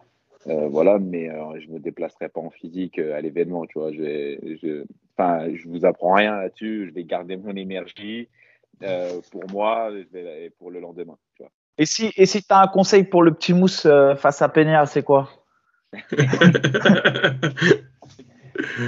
Écoute, j'ai pas forcément de, de, de, de conseils euh, à donner. Euh, en tout cas, juste pour, être, pour clarifier le point, moi, j'ai aucune animosité euh, envers, euh, envers Mustafa, tu vois. C'est-à-dire que pour le, je vais, je vais, être honnête, je le connaissais même pas, pour te dire la vérité. C'est-à-dire que j'ai beaucoup de mal à me rendre compte et avoir de la visibilité sur les 61 kilos actuels en France, tu vois. Donc, euh, Mustapha, je, ne savais même pas qui c'était en vrai. Donc, euh, je, je, je Attends, tu ne le connaissais pas par son manque de communication ou par son manque de talent, entre guillemets? Non, pas seulement des performances, je dirais. Un peu bah, des deux je vais, te dire un peu des deux, tu vois. C'est-à-dire que euh, le, globalement, le sport, je pense que je fais partie des mecs qui suivent un peu le, notre sport, tu vois. C'est-à-dire que on est tous les trois là, et à mon avis, euh, on, fait partie des gars qui suivent un petit peu. Euh, peut-être que je suis un peu trop concentré sur ce qui se fait euh, du coup à l'international, mais je te dis la vérité, je connaissais pas Mustapha. J'avais peut-être déjà entendu son nom une fois comme ça, mais je savais pas qui c'était, tu vois. Maintenant, il signe à l'ARES. Bon, là, je regarde un peu plus parce que effectivement, j'entends qu'on signe à un, 61 kg. Mais avant ça, avant qu'il signe à Arès, non, je savais pas qui c'était. Je te dis la vérité, tu vois. Je savais pas qui c'était. Après, moi, euh, franchement, je trouve qu'il est bon le petit et, euh, vraiment, je pense. il fait euh, un beau combat, tu vois, contre Léopold Goy que je connaissais pas non plus, tu vois. Il fait, ils font un bon combat. Je trouve que les deux ont, fait, une, bonne, ont perf, combat disputé, etc. Maintenant, à la fin, il me call out. Tu vois, il, dit qu'il peut me prendre directement, euh, juste euh, même de, la même soirée. Franchement, je te dis la vérité, encore une fois, je n'en veux pas parce que en vrai, c'est comme ça que ça se passe. Tu vois, c'est-à-dire que euh, moi, j'aurais pu faire la même chose. J'arrive dans une organisation, j'ai des aspirations, c'est de prendre le titre de leur gars, comme chaque mec qui signe dans une nouvelle organisation, c'est de prendre la ceinture. il voit le mec qui a pris la ceinture, il se dit bon bah voilà, je vais l'appeler avec un peu de chance, sait-on jamais, ça peut passer. Euh, et on peut me le donner, quoi, tu vois. Et donc, euh, moi, je suis pas surpris, je suis pas surpris. Et il, a fait un truc euh, que j'aurais pu faire. Donc, voilà, je lui en veux pas. Maintenant, ce combat ne se fera pas, ou en tout cas pas tout de suite, a priori. donc, écoute, je lui souhaite le, le, le, meilleur dans, son combat contre Peña. Euh, après, des conseils, euh, franchement, le, combat avec euh, n'a pas assez duré pour que je puisse vraiment donner des conseils. Juste, c'est un gars assez. Martin est un gars assez. il est réactif, tu vois. C'est-à-dire que dans les premiers échanges de coups qu'on a eu et tout, quand j'ai envoyé des frappes pour avoir des infos, quand j'ai les, tests que j'ai envoyés pour un petit peu mettre en place ma, stratégie sur le fight, il était, euh, il était assez réactif. Je l'ai trouvé assez, euh, assez éveillé, euh, Desmarté. Donc, je pense que ça, peut être intéressant. Et je pense aussi, si je peux lui donner un conseil, c'est de pas forcément se dire, bah, il a rapidement perdu par KO, donc c'est bon. finalement, il n'est pas si fort que ça. chaque combat a son issue, chaque combat a son style. Et puis, il y a aussi un truc dont on parle souvent, c'est le succès. C'est-à-dire qu'on va mettre tous le même coup de genou, le même coup de coude, le même coup de poing, et on n'aura pas tous le même effet parce qu'on n'a pas eu tous le même petit succès à ce moment-là. Donc, faut pas faire de transitivité en MMA, il faut vraiment juste qu'il se concentre euh, sur sa perf, tu vois, et euh, sur le fait euh, de, de, battre Desmarté, puisque il me semble, si j'ai tout bien compris, que lui se prépare très très bien pour pouvoir préparer ce combat-là. Ça marche. C'est ça. Et maintenant, on repasse euh, quand même sur toi, focus sur toi, focus sur ton adversaire. Kalita, comment tu abordes le truc? Comment tu abordes ta prépa de manière générale et ensuite comment tu abordes le, bah, l'adversaire et, et euh, écoute, euh, Khalid, donc, je connaissais déjà. Euh, pourquoi? Parce qu'à l'époque où j'ai signé au GMC, il n'était pas encore à l'UFC. le GMC avait dans l'idée de nous faire nous affronter. Donc j'avais déjà plus ou moins regardé. Ensuite, il signe à l'UFC, donc euh, du coup, le, combat ne se fera pas. Mais euh, voilà. Puis après, bon, bah, par euh, ma seconde casquette de consultant, j'ai déjà eu l'occasion de, de, commenter ces combats à Kalita. Et puis plus globalement, je suis la catégorie 61 kilos un peu à travers le monde, quoi. Donc du coup, voilà, c'est, je, il fait partie des, des athlètes que j'ai déjà vu. Qu'est-ce que je peux dire à son sujet? Écoute, euh, combat intéressant, c'est-à-dire que combat intéressant, combat qui peut être dangereux euh, avec le style qu'il a. Il est petit, compact, des crochets très rapides, des crochets puissants. Il a déjà mis euh, des KO, notamment sur ses crochets en avançant. Donc voilà, il faudra faire attention à ça, la gestion, à canaliser un petit peu sa fougue. Et puis euh, voilà, mais je le vois pas du tout comme un combat euh, où je vais les mains dans les poches. De toute manière, vous me connaissez tous les deux, vous savez très bien que j'ai jamais fait ça de ma vie. Aborder un combat en le prenant avec, en allant un peu les mains dans les poches. Donc, je vais faire comme je fais d'habitude, c'est-à-dire que je vais me préparer au mieux pour sortir la meilleure copie de ma performance. Donc, voilà. Et, et, quand tu regardes la, la KT un peu, euh, et là, là je parle de l'élite parce que je vais parler du top 15, mais quand tu vois des Oumar Nurmagomedov, Frankie Edgar, Sean O'Malley, euh, Ricky Simon, le, ou même le top 5, mais euh, les combats là, je sais pas, dans deux trois combats, tu vois, lui, j'aimerais bien le prendre pour rentrer. J'ai pas tout entendu. Est-ce que je peux répéter la fin? Ouais, je te dis, dans cette KT, euh, là, j'ai cité plutôt le top 10 à top 15. Je te cite trois combats à l'UFC après, après des succès. Et quel combat te dit, ouais, voilà, celui-là, j'ai envie de le faire pour rentrer euh, dignement dans le top 15 Quel, combat, me hype pour Ouais, quel combattant te dit, ouais, putain, j'aimerais bien me tester face à lui Bon, il y a plusieurs combattants et je pense un peu tous. Tu vois, moi, ce qui, ce qui me, en fait, je vais te dire, et on est plusieurs un peu dans ce cas-là, mais je trouve que je suis meilleur dans l'adversité. Tu vois, je vais plus l'adversaire va être fort, plus ça va euh, me donner envie de faire un truc de dingue, tu vois. Donc, euh, le, principe, j'ai toujours aimé euh, la confrontation, j'ai toujours aimé combattre et affronter les, les, meilleurs, tu vois. On s'est jamais caché dans notre carrière en disant, OK, je prends pas lui, je vais prendre lui, je prends pas lui. Enfin, non, on a pris les combats qu'il fallait, tu vois. Donc, euh, ce que j'ai envie de dire, c'est que moi, j'arrive à l'UFC avec euh, l'envie d'affronter euh, bah, les, les, les, gars les plus forts de la planète, tu vois, qui sont, qui sont à l'UFC. là, demander un top 20 en retour, c'était compliqué, tu vois, sur, clairement. Maintenant, voilà, j'ai déjà procédé étape par étape. Première étape, c'est d'arriver à l'UFC. Deuxième étape, c'est de m'occuper du premier obstacle qu'on a mis sur mon chemin, Kalita. Et puis après, il y a tellement de combats et d'oppositions à faire que je sais pas, tu vois, je pourrais te dire, euh, je pourrais, il y a plein de mecs, il y a plein de mecs que j'aurais, que je kifferais affronter, tu vois. Et il y en a mm. sportivement où ça peut se faire euh, dans deux trois fights, et il y en a où il va falloir euh, monter un petit peu plus rapidement dans la hiérarchie de la catégorie des bantamweight. Mais globalement, bah, j'ai envie d'affronter tous les meilleurs, forcément. tu vois. Maintenant, si je dois prendre des mecs qui ont la hype, bah, déjà, comme tout bon combattant qui se respecte, bah, j'ai envie d'affronter le champion, Benjamin Sterling. Euh, après, Tiji Diacho, Cory Sandhagen, euh, Petr Yan. j'aimerais beaucoup aussi euh, l'affronter. J'aime beaucoup son style comment de, de, de combat. Donc, euh, j'aime bien, euh, j'aime bien ce, ce combat-là. Un autre combat, euh, deux autres combats que j'aurais aimé faire et qu'on m'avait proposé à l'époque. à l'époque, Marlon Vera et Pedro Munoz tu vois. C'était des combats qui étaient en discussion euh, euh, en 2016, tu vois. Euh, Marlon Vera, Pedro Munoz. Euh, Marlon Vera m'avait même call out à l'époque, pour te dire, sur Twitter. Genre, euh, ok, t'es, t'es, t'es free, moi je suis free, viens au combat, on s'affronte. Eh, ce, ce, ce, ce, tweet-là, faudrait le, le retrouver hein, pour le repartager et pour le call out. En plus, il est, euh, il est bien placé là, il est dans le top 10, hein, Marlon Vera là. Il est, super bien placé. Il a l'affaire qu'il a fait avec la bah ouais. qu'il a fait contre Front, ouais, je crois qu'il est plus que top 10. Hein. À mon avis, il est pas loin. Il est top 5 ou pas loin du top 5. Il est 5 Ah ouais, il est 5 Donc, euh, voilà, non, mais... 5 tu vois, donc euh, voilà, après, non, il y a, y a, plein de beaux combats à faire. Franchement. Ah ouais, quand tu vois de... que Aldo, il est descendu dans cette caté et tout. C'est Aldo qui est descendu. Euh, Aldo, Lapillus. Ah non, c'est une caté très intéressante. Là. Edgar aussi, qui est, qui est toujours dans le classement, l'air de rien. Francky, Francky Edgar, et après, il y a des combats. C'est chaque euh, génération qui sont, euh, qui sont euh, intéressants. Tu vois, c'est-à-dire qu'il y a sportivement ce qui te, ce qui te ferait kiffer euh, d'avoir comme, comme opposition. Et puis, il y a, OK, quel mec je vais prendre qui est intéressant sportivement et qui en même temps va me rapprocher de mes objectifs. Et tu vois, mine de rien, un mec comme Frankie Edgar, c'est hyper intéressant.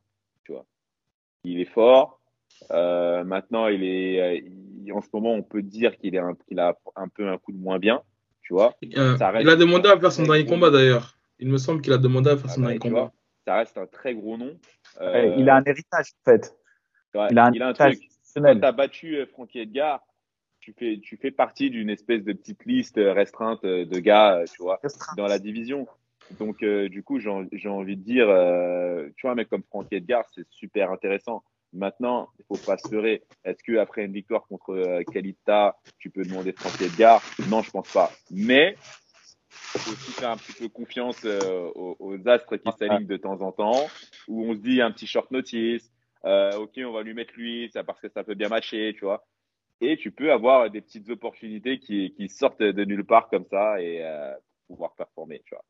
Bah, Après, moi, je, pense que ce serait pas impossible que tu sois propulsé directement, on va dire, dans le top 20 ou dans le top 15. Euh, parce que voilà, tu as, un passif à l'UFC et surtout que tu as un palmarès positif à l'UFC. Donc, pour moi, ce serait pas impossible que, que, voilà, que tu sois un petit peu propulsé euh, dans l'adversité, on va dire. Les deux, trois premiers fights euh, sont, sont, sont, sont, gagnés, alors il va, il y a, la manière va être aussi déterminante.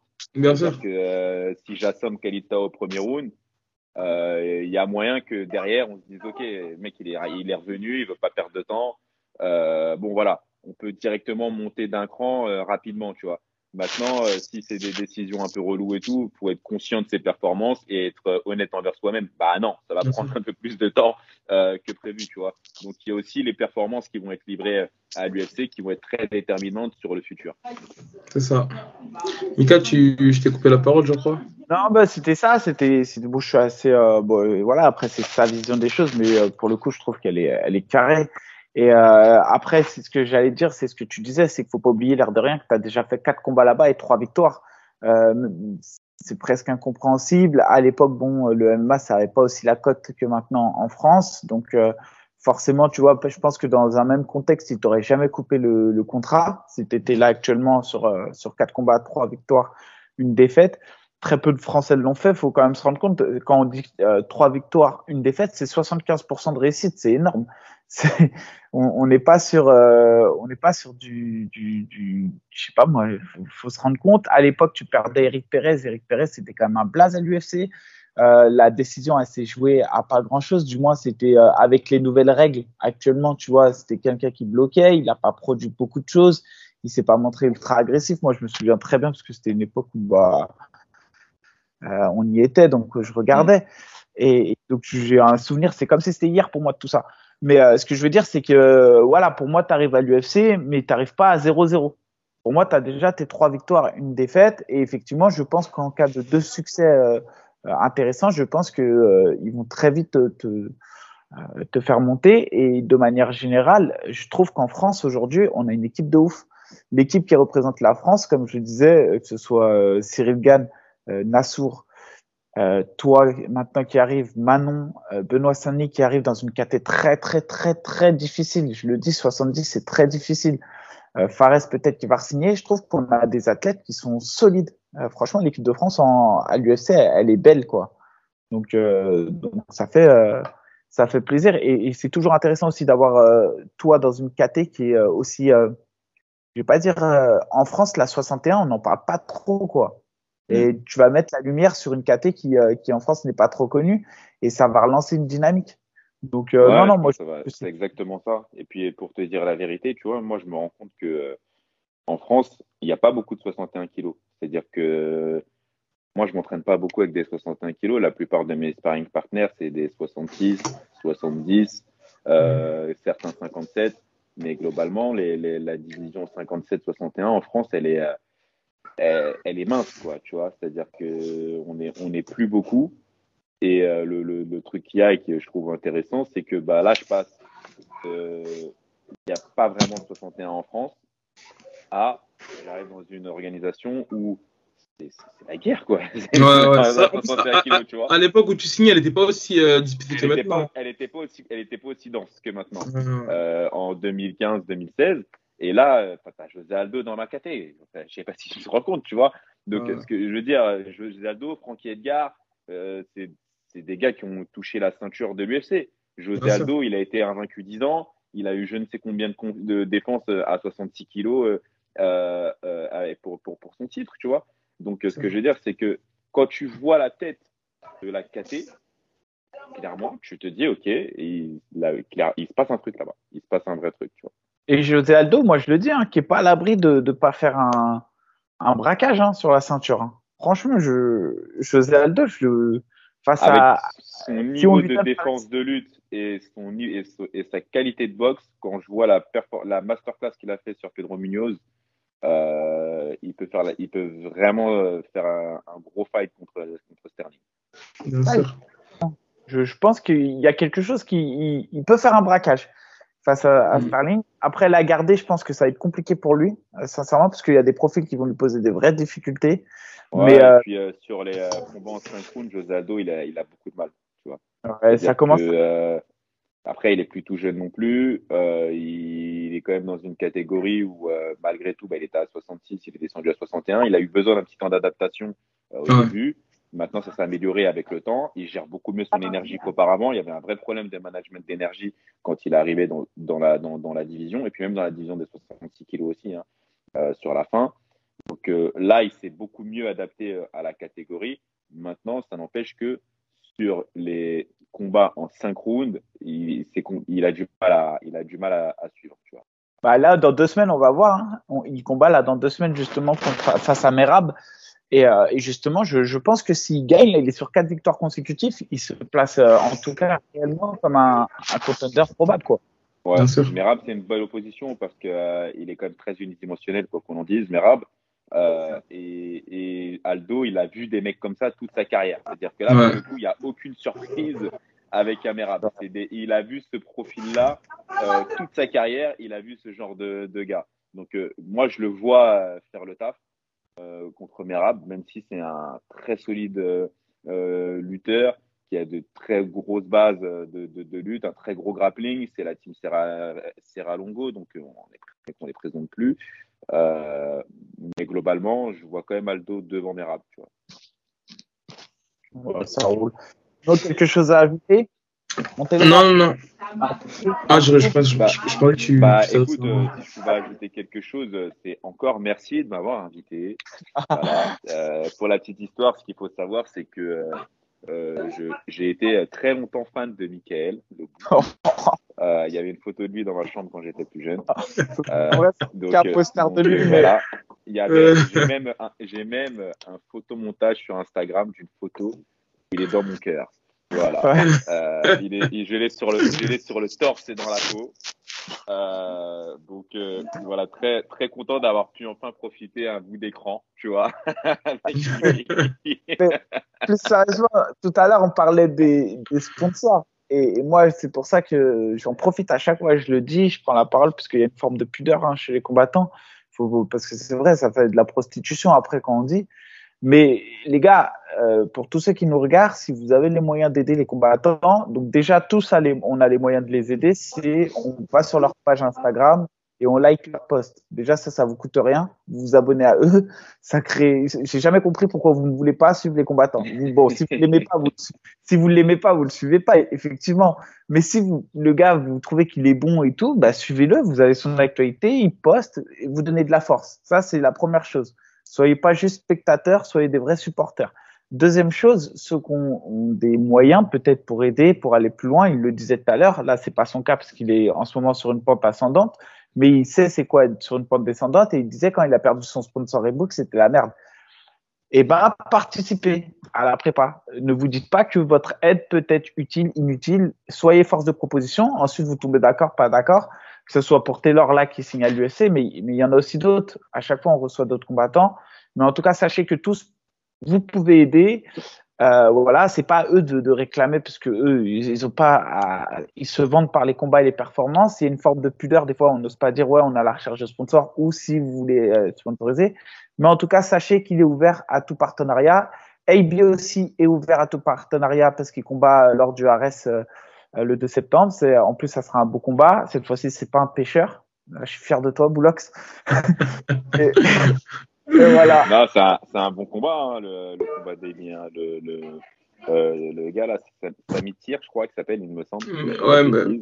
il, est, euh, il vient de Marseille, il est très intéressant. C'est ça. Euh, moi, je l'ai un peu étudié, puisque bah, Boulox, c'est mon gars, hein, donc euh, je l'ai un peu étudié.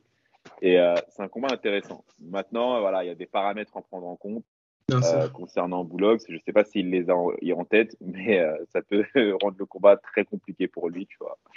Donc voilà, et puis à côté de ça, c'est que je vois Boulogne s'entraîner, je le vois évoluer au quotidien. pourquoi, pourquoi quand vous Akai, il mange des hamburgers? Vous pouvez m'expliquer ça? T'as dit quoi? T'as dit quoi? T'as dit quoi? Les entraînements, il mange les Akai, là, les trucs, euh, les Akai. Là. Ah, je l'ai dit Akai. Alors, lui, eh, lui c'est le roi de la déformation, lui. C'est vraiment. eh, t'abuses. Depuis le temps que t'es dedans, Mika, on attend mieux. C'est incroyable. C'est là, là t'abuses un peu quand même. Ah, bah, Aujourd'hui, le but, c'était de retrouver la perruque à Ibi. Je l'ai retrouvée. tu continues à lui donner de l'argent. Puis au mec. Taylor, j'espère qu'on pourra te, te, recevoir à nouveau pour des, pour des analyses et pronostics parce qu'on sait que c'est vraiment ton domaine aussi, le, eh, le coaching. Si je combats contre Karl, tu mises sur qui? Eh. Sur qui? Sur euh, Karl contre toi? Ouais. Euh, c'est pas simple, c'est pas, c'est pas simple parce qu'il y a plein de paramètres. Non, non, jamais... non, non. franchement, mais je suis, je suis, c'est-à-dire que là, je suis sorti de la blague, je me suis mis sérieux direct. Euh, c'est pas simple parce qu'il y a plusieurs paramètres à prendre en compte. Le problème, je vais te dire, c'est que, en fait, bah, je, bon, déjà, je connais très bien les deux et, j'apprécie beaucoup les deux. Maintenant, euh, le truc, c'est que j'ai du mal à voir. En fait, j'ai vu l'évolution de, de, de, de, Karl ces, derniers temps, mais j'arrive pas à me rendre compte pleinement euh, de toutes ses capacités. Tu vois ce que je veux dire? Il y, a, il, y a, il, y a, il y a ça. Ensuite, il y a, bon, Mika, je le connais pour le coup. Lui, il, bon, tu vois, c'est-à-dire qu'il fait ce qu'il a toujours fait. Euh, il y va, il, le mec, on l'appelle à 15 jours, il va à l'octogone, il gagne un fight alors qu'il était retraité il y a trois semaines. Enfin, ce, que je, ce que je veux dire, c'est que si on juge le combat sur euh, le, le, le, Je pense que Karl a de très bonnes aptitudes physiques aujourd'hui. Il, a, il est dans une forme euh, où il a rarement été euh, ces, ces, dernières années, tu vois. Donc euh, voilà.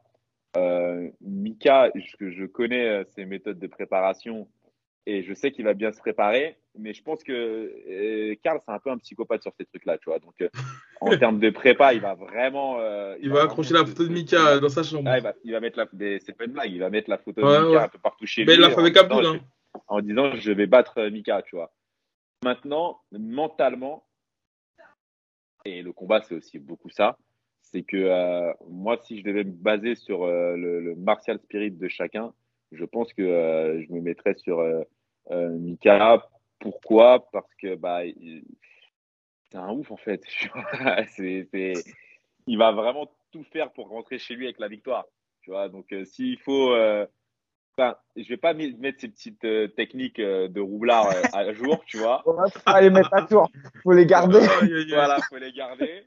Mais ce que je veux dire, c'est que il a, il a, il a pas dit son dernier mot. Il, il c'est encore un excellent combattant, Mika, et je pense que voilà, c'est, c'est, il y aura un enjeu parce que Mika va se mettre à, à, à parler un petit peu, donc il y aura un espèce de, de, de petit enjeu, il y aura une espèce de petite pression il y a un, un, un, un, une, un storytelling tout trouvé entre les deux. Ils ont partagé à un moment donné le même tapis, etc. Donc, je pense que c'est euh, intéressant et je suis pas sûr que celui qui arrive à émotionnellement mieux gérer ça soit Mika. Je pense qu'il le gérera mieux que euh, Karl peut le gérer. Du coup, je mets un avantage euh, psychologique euh, sur, sur Mika. Maintenant, en tout cas, vous l'avez compris, ça sera un combat, les gars. Voilà, ce sera un gros fight. Maintenant, physiquement, je, je, euh, bah, j'ai pas vu Mika de, de je le croise ah, la dalle, quoi. Au, M1, au M1,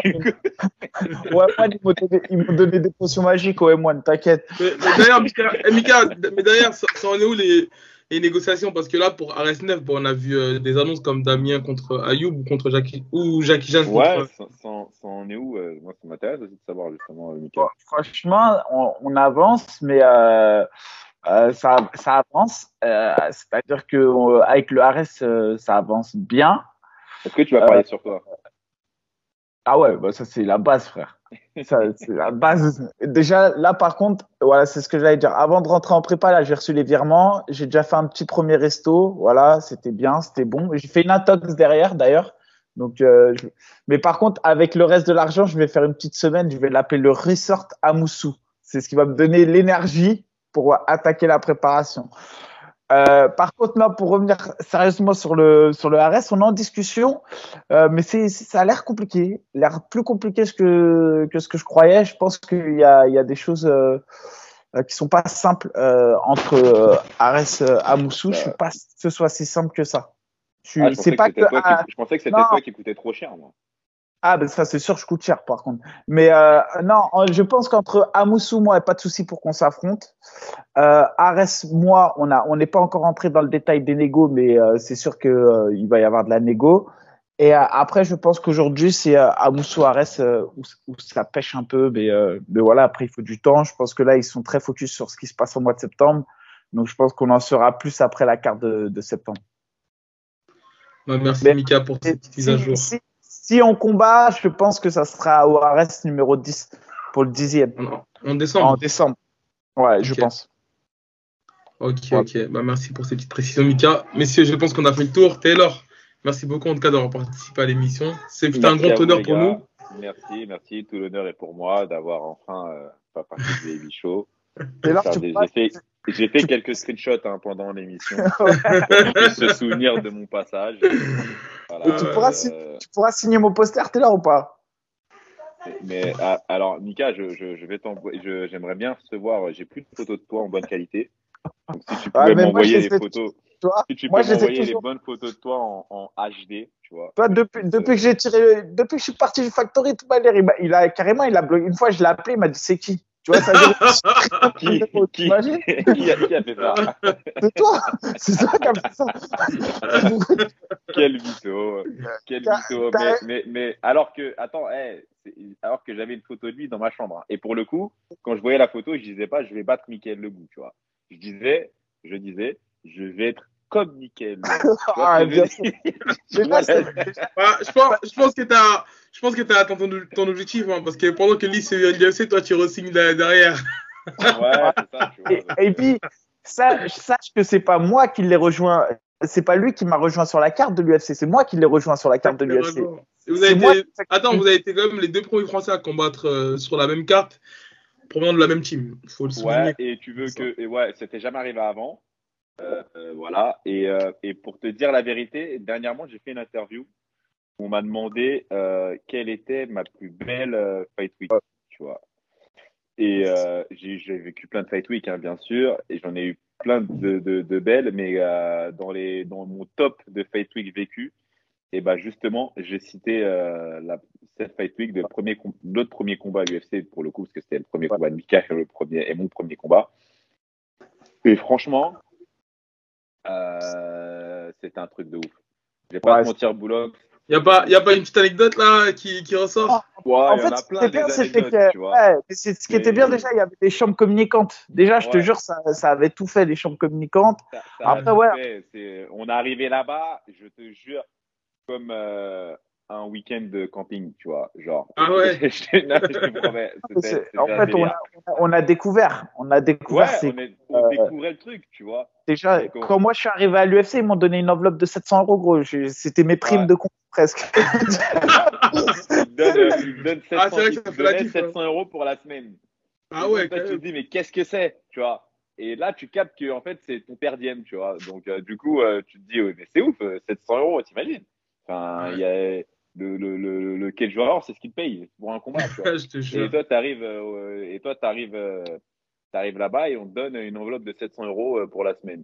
Et donc, on était à la découverte de tous ces petits détails. Ce qu'il faut savoir, c'est qu'entre temps, il y a beaucoup de choses hein, qui sont développées à l'UFC. Il y a encore plus de choses euh, qu'auparavant. Ils font encore plus de trucs assez euh, exceptionnels. Mais c'était déjà une révolution à l'époque. Nous, on arrivait d'organisations plutôt mineures. Donc, quand on arrive à l'UFC, on était dans une totale découverte. Euh, et puis, euh, non, c'était, euh, franchement, c'était, c'était oh, c'était bien. C'était top, ouais.